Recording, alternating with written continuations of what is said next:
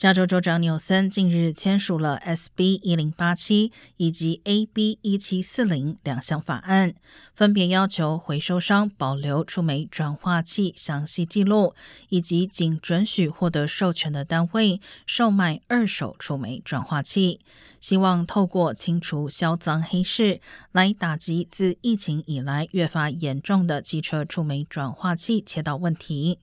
州长办公室的数据显示，触媒转化器窃案自二零一八年以来增长了十倍，并且在全美都出现类似情况。